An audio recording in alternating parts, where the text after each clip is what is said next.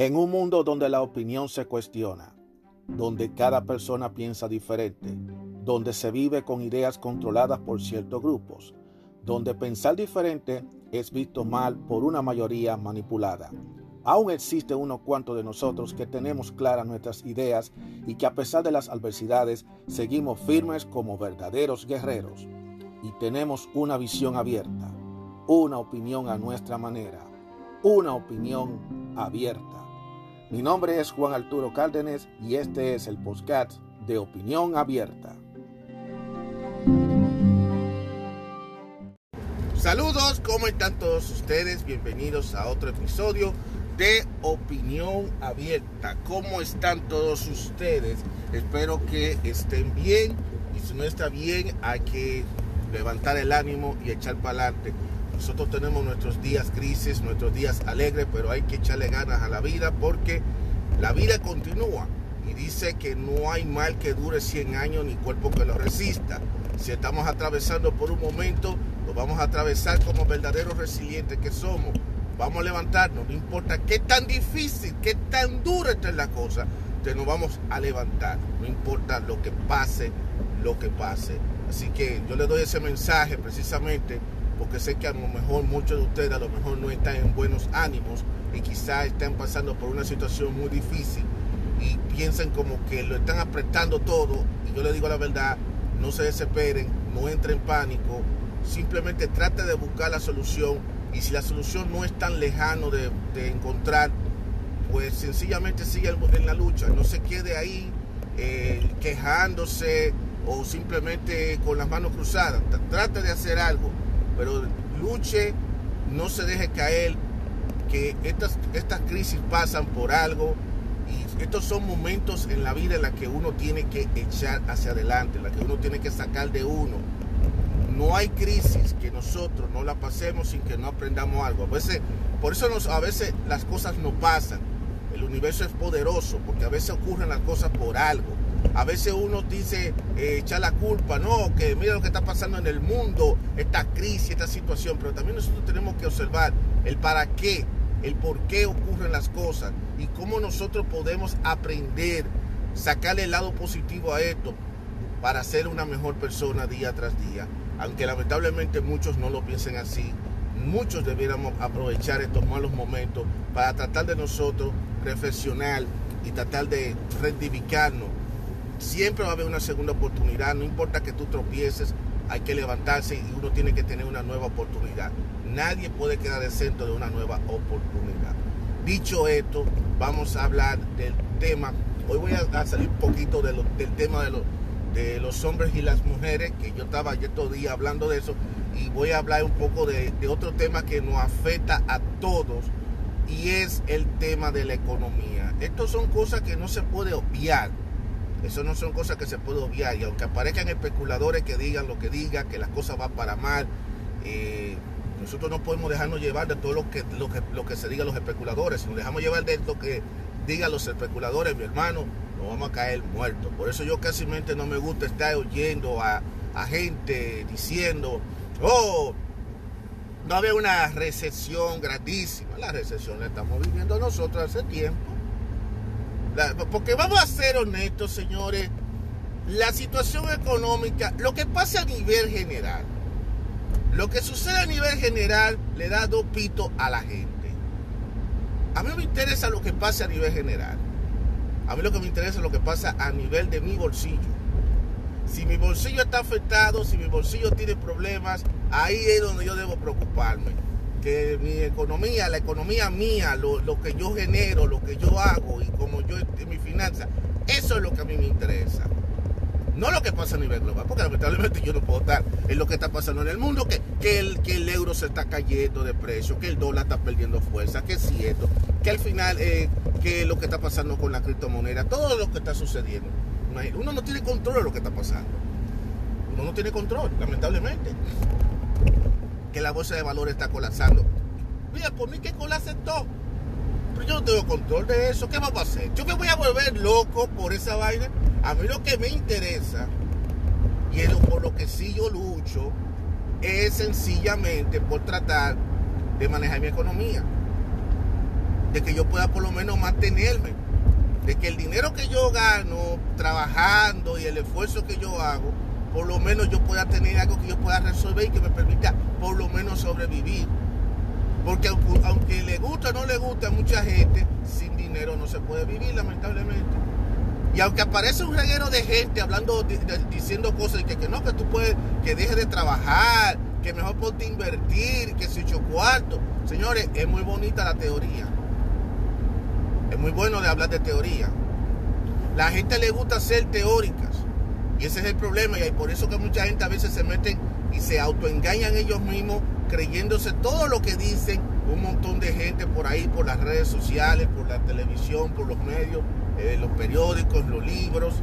Esa la cantidad de libros, de periódicos, de audio, de audio que se han hecho, de gente diciendo, no, tú tienes que invertir, tú tienes que, eh, tienes que poner tu dinero a trabajar, eh, diciendo, tú tienes que ahorrar dinero, tienes que ahorrarte por lo menos el sueldo de seis meses de tu trabajo, bla, bla, bla, bla, bla.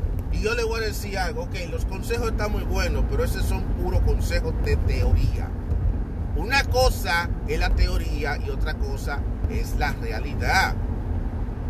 Y a veces, en eso yo he tenido a veces ciertas discusiones con otras personas, cuando me hablan a mí de que, de que no, que, no, que, que, que uno no ahorra, que uno no guarda, que esto, que uno no invierte, que el que no invierte se va a quedar atrás.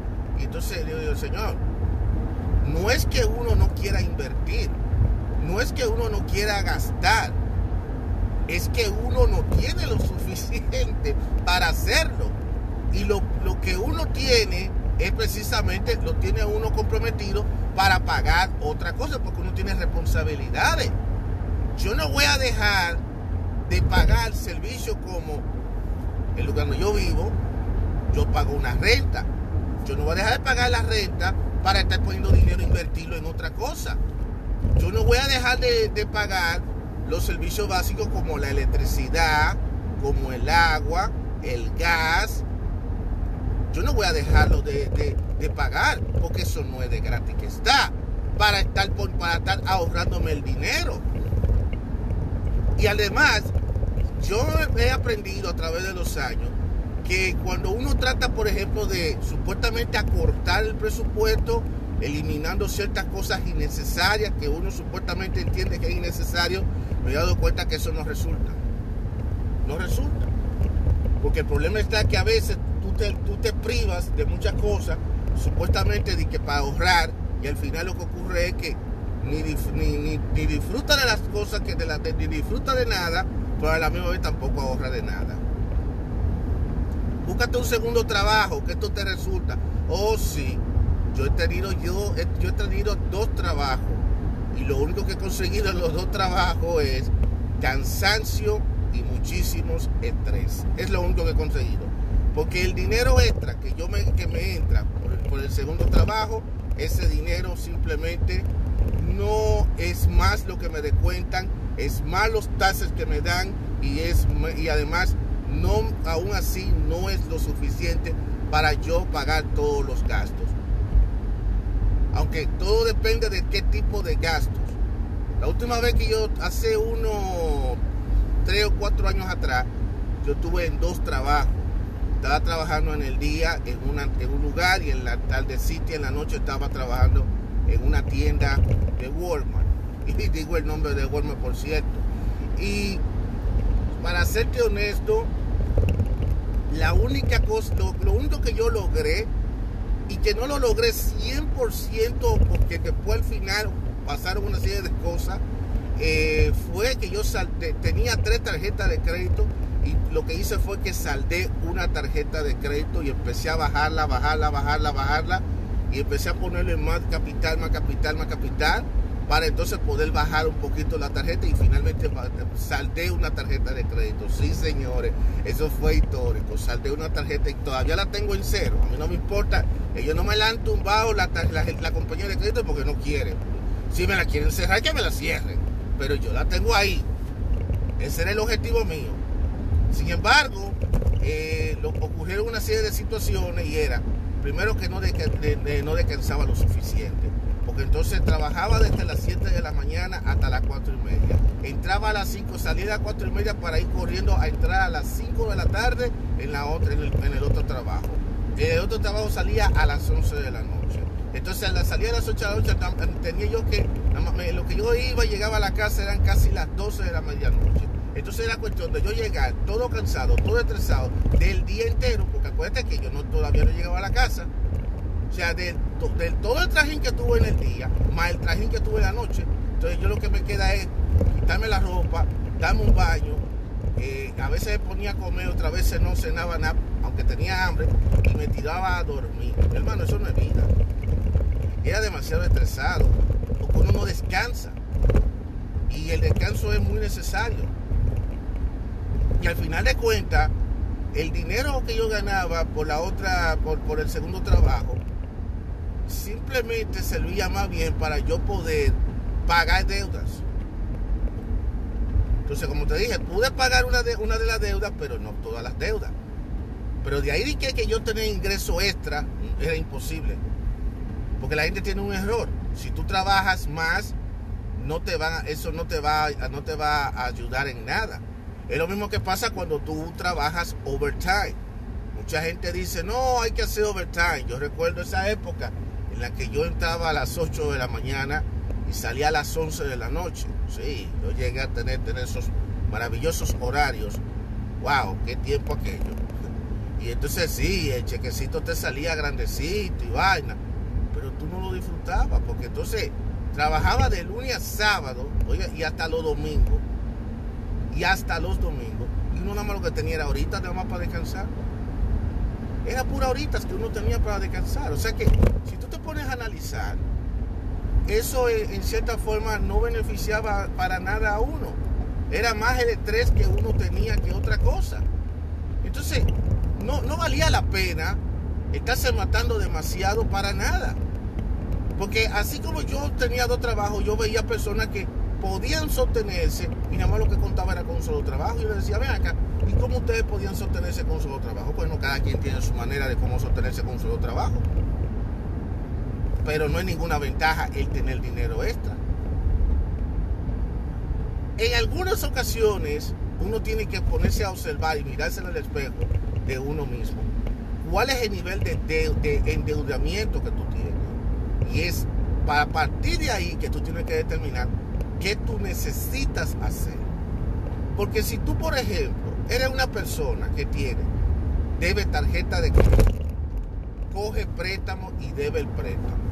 Y aparte de eso, tiene que pagar renta, agua.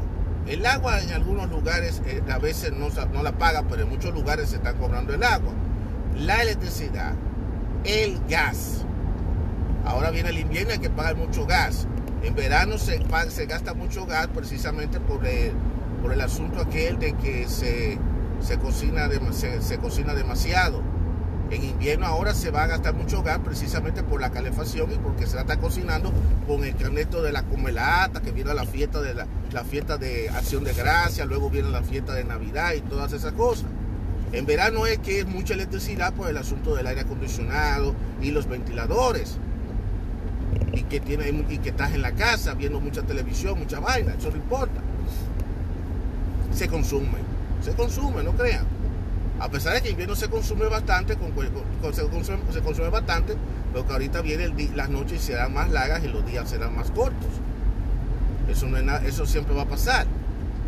Entonces, es como te digo, si tú eres una persona que tiene un, un nivel de endeudamiento que es más lo que tú debes que lo que tú ganas, ¿de dónde tú vas a sacar dinero para ahorrar? no puedes pensar en un ahorro. Más bien tú tienes que pensar en la forma de cómo tú bajas esa deuda, cómo tú tratar, tú bajar esa deuda y a fin de que tú puedas bajar esa deuda para que entonces ya puedas sentirte un poquito menos liberado y que al fin de cuentas tú puedas por lo menos ahorrar algo. Y es que ese, ese sistema de ahorro no funciona.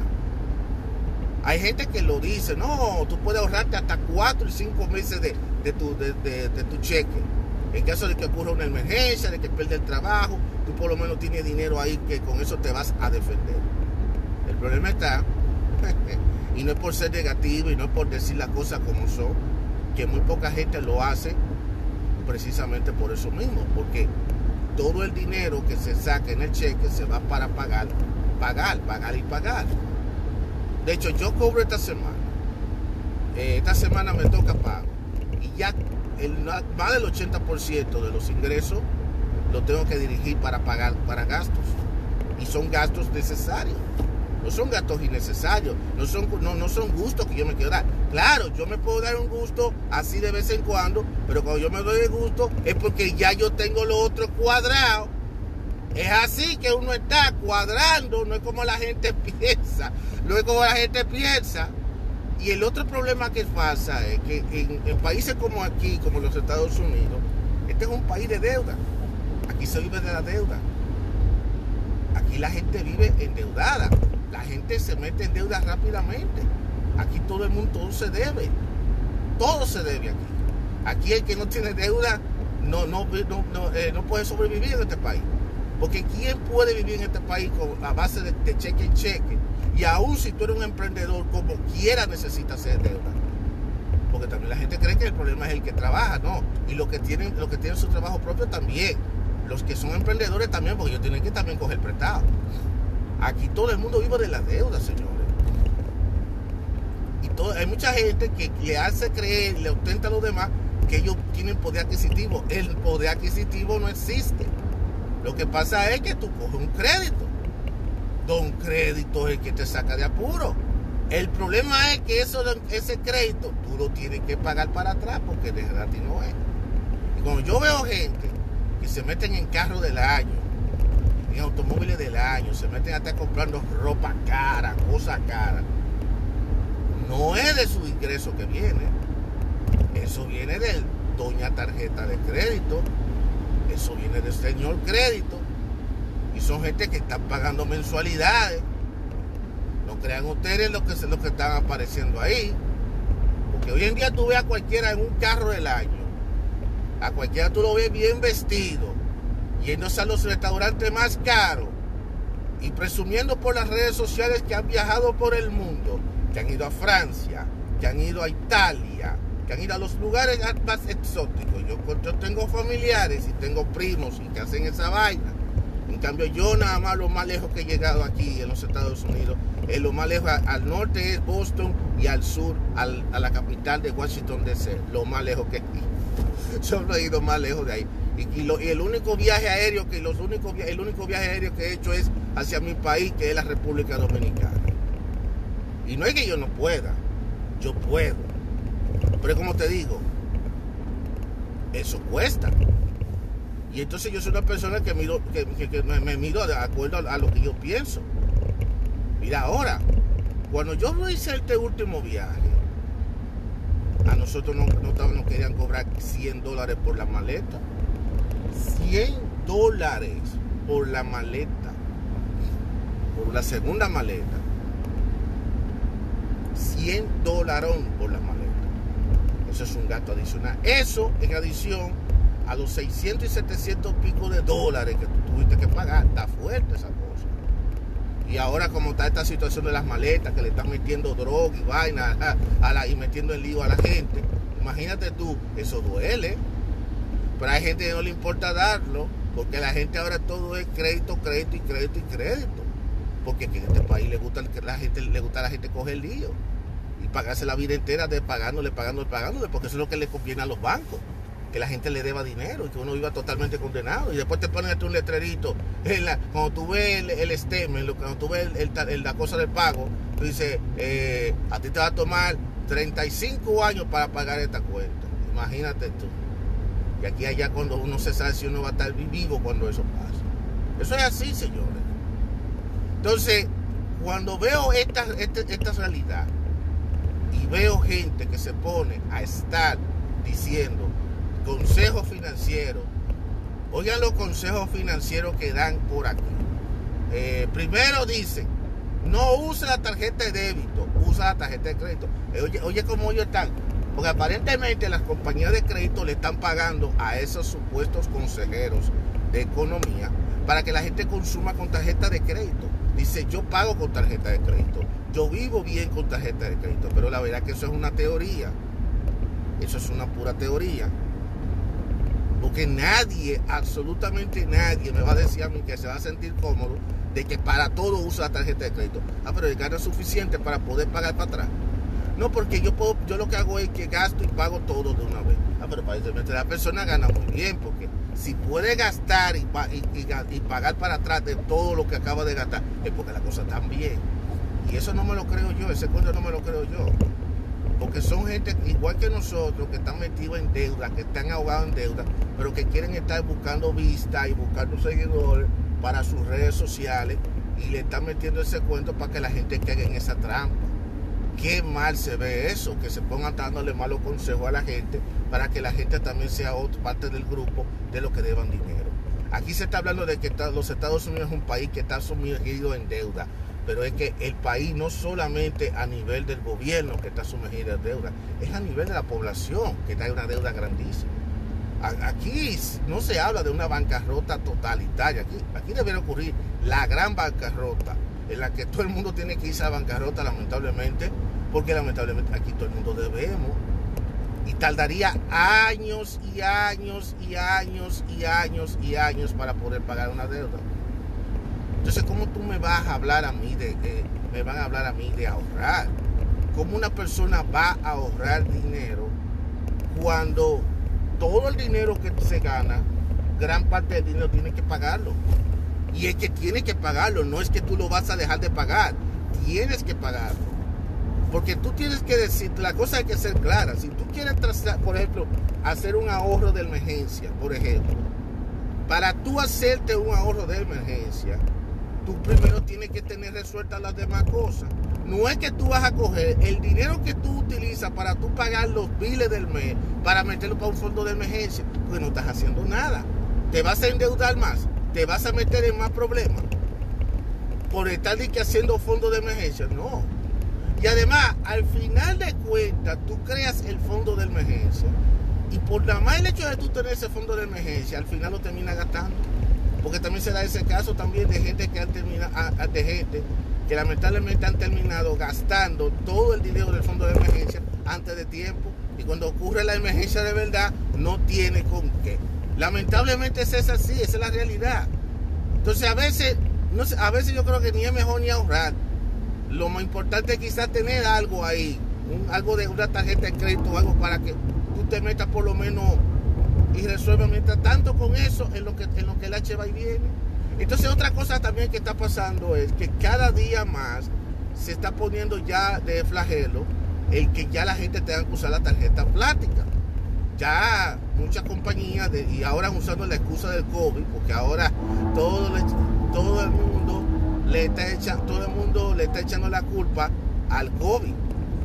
Eh, ahora todo el mundo está echando la culpa al COVID, ahora todo el mundo tiene que ser eh, con tarjeta. Si no es con tarjeta, lamentablemente no podrás eh, comprar nada. Ya no están aceptando no están aceptando efectivo. ¿Qué está pasando ahí? Eso está medio raro esa cosa, porque todavía hay gente que sigue creyendo en los efectivos. La gente sigue pagando en efectivo porque no quiere, no quiere saber de crédito, pero lamentablemente muchos han tenido que meterse en tarjeta de crédito, porque es que ahora mismo los bancos necesitan recuperarse. ¿Y de qué manera ustedes creen que los bancos se mantienen? es a través de la deuda. Mientras, mientras más tú debas al banco, mucho mejor. Si tú no le debes al banco, el banco te va a estar, te, va a estar metiendo presión que si tú no, o tú gastas o te cerramos la tarjeta. Y entonces tú para no perder la tarjeta, mejor prefieres, eh, no, vamos a, yo llamo yo gastar. Y entonces si te cierran la tarjeta de crédito, el crédito tuyo se tapa, porque todo es a base del crédito. Lamentablemente todo es a base del crédito. Eso es así. Y eso hasta cierto punto es lo que tiene este país, lo que tiene la gran parte del mundo sumergido en esta deuda colosal que no se sabe cómo la vamos a terminar, porque la verdad, señores, es que no es fácil. Es muy bonita la teoría. Ahorra dinero, pon tu dinero a invertir. Es muy bonita la teoría. Inviertes en la criptomoneda. Es muy bonita la teoría, en teoría, pero la realidad es otra. Mira lo que está pasando con la criptomoneda de lo que está ocurriendo. Mucha gente han perdido millones y millones de dólares, nada más por, y poniendo su dinero creyendo en esa criptomoneda. Y no es que la criptomoneda esté haciendo bien o esté haciendo mal, es que hay una cuestión político que está pasando en estos momentos y le están como haciéndole la vida difícil la vida complicada a la gente de la criptomoneda. No es otra cosa. Esto que está pasando con la criptomoneda, yo lo veo de esa manera. Esto es una cuestión política. Hay una élite que no quiere perder y siente, se siente amenazado y se siente totalmente amenazado por eh, definitivamente por eso mismo, por la por las criptomonedas y entonces ellos tienen miedo de que el Bitcoin y todas estas criptomonedas tomen el control y le quiten a ellos el poderío y el liderazgo que ellos han tenido durante todo el tiempo sobre la economía mundial. Y entonces ellos lo que quieren es definitivamente es buscar la forma de ponerle control. Y para mí que hay algo, ellos tienen algo que ver con lo que está pasando con esta caída que ha tenido de manera eh, muy abrumadora en la criptomoneda y eso es quizá para como desencantar a la gente, para que la gente no invierta, para que la gente se mantenga alejado de eso. Y es todo lo contrario, la gente ahora es que debiera aprovechar y debiera ponerse a invertir en la criptomoneda porque estos son los momentos que hay que aprovechar. A veces la gente piensa que cuando hay una caída y un declive de, la economía, por ejemplo, la bolsa de valores está por el suelo, eh, está por la criptomoneda está por el suelo, no, sino por invertir. Al contrario, hay muchos inversionistas que ellos, ellos sí prefieren invertir porque ellos lo que van a hacer es que pueden comprar a un precio mucho más barato, más asequible, ciertas propiedades, ciertas acciones, porque ellos saben que esta bajada puede ser momentánea, pero en cualquier momento puede ocurrir un aumento. No va a ser inmediato, pero de que va a ocurrir, va a ocurrir. De eso que se trata este es el mundo de las inversiones. En el mundo de las inversiones se gana y se pierde, pero el asunto es tú comprar y vender mucha gente compra, lo mantiene, si coge valor, entonces lo vende. Ahora estoy yo hablando de finanzas, sí, de finanza básica estoy hablando, pero así es que funciona. Y el caso es que hace falta más educación financiera. Y lamentablemente la educación financiera que se le está dando a la gente ahora mismo a través de las redes sociales es una educación hasta cierto punto muy, ¿cómo decir? No voy a decir engañosa, más bien muy forzada, porque mucha de esta gente lo que están promoviendo sus productos y sus servicios y sus empresas. Lo que se quiere definitivamente, lo que ellos quieren es venderle al público eh, algo para que, lo beneficie a ellos. Ahora se está vendiendo mucho lo que son los seguros indexados, se está vendiendo mucho los seguros de vida, se está vendiendo todas esas cosas, pero ellos están diciendo a la gente, ponte a poner tu dinero en esto, eh, saca el dinero del 401k y ponlo en esto, en este fondo de indexado, que esto te va a ayudar mucho más, que bla, bla, bla. Pero la gente no consigue toda la información y solamente se basa en lo que digan estos representantes de empresas que le están vendiendo estos productos. Y eso es obvio, es parte del negocio, ese es el objetivo, de que la gente se meta en esto para ello entonces beneficiarse y recibir muy buenas comisiones económicas. Porque de eso se trata, señores. Vamos a vender un servicio para entonces entre todos por lo menos recibir una ostentación económica. De eso es que se trata. Si no es así, ellos no estuvieran hablando mucho sobre el tema. Entonces, a mí me gusta siempre investigar claramente bien antes de yo ponerme a dar un paso tan importante de meterme en algo. Porque lo que yo le digo a la gente, usted no puede, usted no se puede meter en cualquier tipo de negocio, en cualquier tipo de inversiones, si usted no lo conoce. Y el consejo que yo le doy para cerrar este episodio es, vigile su economía, vigile su finanza, sincérase usted mismo con su finanza y trate la forma de ver cómo usted trata de bajar esa deuda y ver cómo usted pueda tratar de mantenerse y no dejar que lo agobie tanta deuda y tanta cosa. No se ponga a tal de que ahorrando dinero cuando usted tiene que pagar deudas. Usted tiene que tratar de ver cómo usted puede mantener bajo control la deuda. Eso es lo más importante. Lo segundo usted tiene, si usted necesita tener un trabajo extra o algo adicional, trácese la meta de hacerlo por una causa, simplemente porque necesita pagar cosas. Pero tenga en cuenta que un segundo trabajo no le va a mejorar su vida, más bien le va, le va a dar mucho más cansancio, mucho más estrés y posiblemente el dinero extra que usted vaya a recibir no va a ser lo suficiente lo que usted va a esperar. Así que es muy bueno que entiendan esto. Pero de que usted puede buscarse algo extra, usted puede buscarse algo extra. Y lo otro es, trate de no meterse, no se meta en más deuda, más la tiene. Ya usted tiene tres tarjetas de crédito, no se mete en otra tarjeta de crédito, por muy tentadora que sea. Si usted tiene un, buen, un vehículo, no se ponga a estar comprando carros nuevecitos de paquete por el momento. No se meta a estar haciendo inversiones sin necesidad y mucho menos en estas condiciones como usted está en estos momentos, que no se sabe hacia dónde va la economía que hay en el mundo. Porque al final de cuentas, lo único que uno puede controlar es cómo está el bolsillo de uno. Pero lo que pasa en el mundo, eso no lo controlamos nosotros.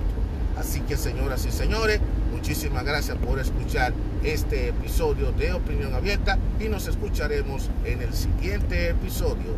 Nos vemos.